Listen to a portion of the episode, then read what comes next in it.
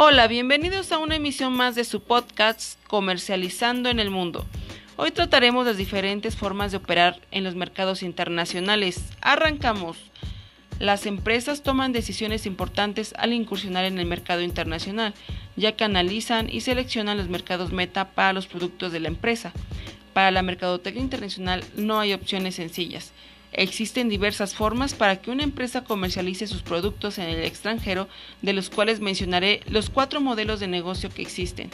Exportación indirecta. Comercializadoras. El exportador que usa este método vende sus productos a través de un intermediario independiente en su país de origen y este se encarga de exportar los productos a clientes en mercados extranjeros. Sus ventajas facilita un, un contacto mayor con el mercado, mayor aprendizaje, generación de mayores ingresos. Desventajas, mayor riesgo, mayores costos de investigación. Exportación directa, intermediarios, sucursales o filiales. La exportación directa permite a los exportadores desarrollar sus propias capacidades de mercadotecnia y de esta forma tener la oportunidad de generar mayores utilidades. Sus desventajas, son invertir significativamente en investigación de mercado, falta de habilidades y experiencia en la exportación.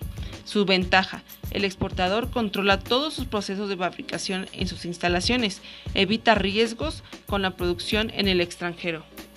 Licencias, franquicias y contratos de manufactura.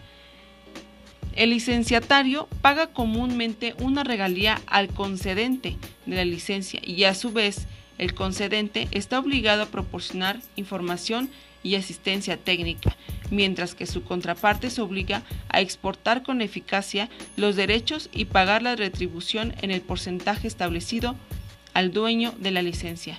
Los acuerdos de licencia pueden ser de dos tipos.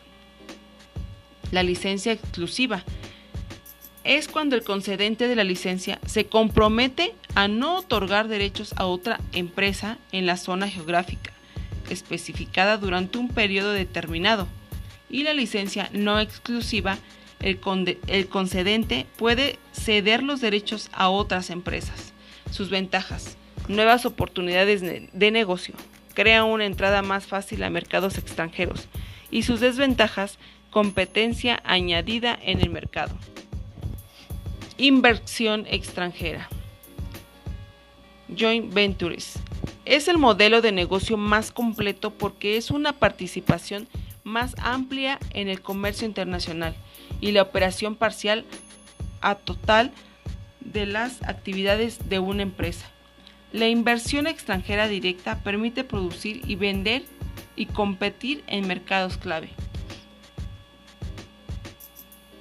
Empresa conjunta es un contrato que permite la participación de personas morales y físicas que aportan capital, tecnología, canales de distribución, personal, conocimiento de mercado, con la finalidad de compartir esfuerzos, riesgos, beneficios e incluso responsabilidad de un objetivo común para las partes involucradas.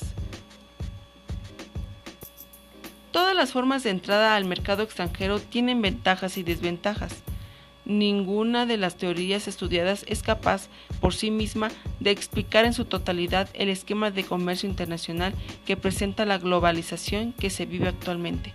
En realidad, lo que puede confirmarse es que sí se toma en conjunto varias premisas de la teoría de la ventaja comparativa, el teorema HO, la nueva teoría del comercio y la teoría Porter, se tendrán argumentos que se complementan y que ayudarán a comprender la dinámica del comercio internacional de estos días.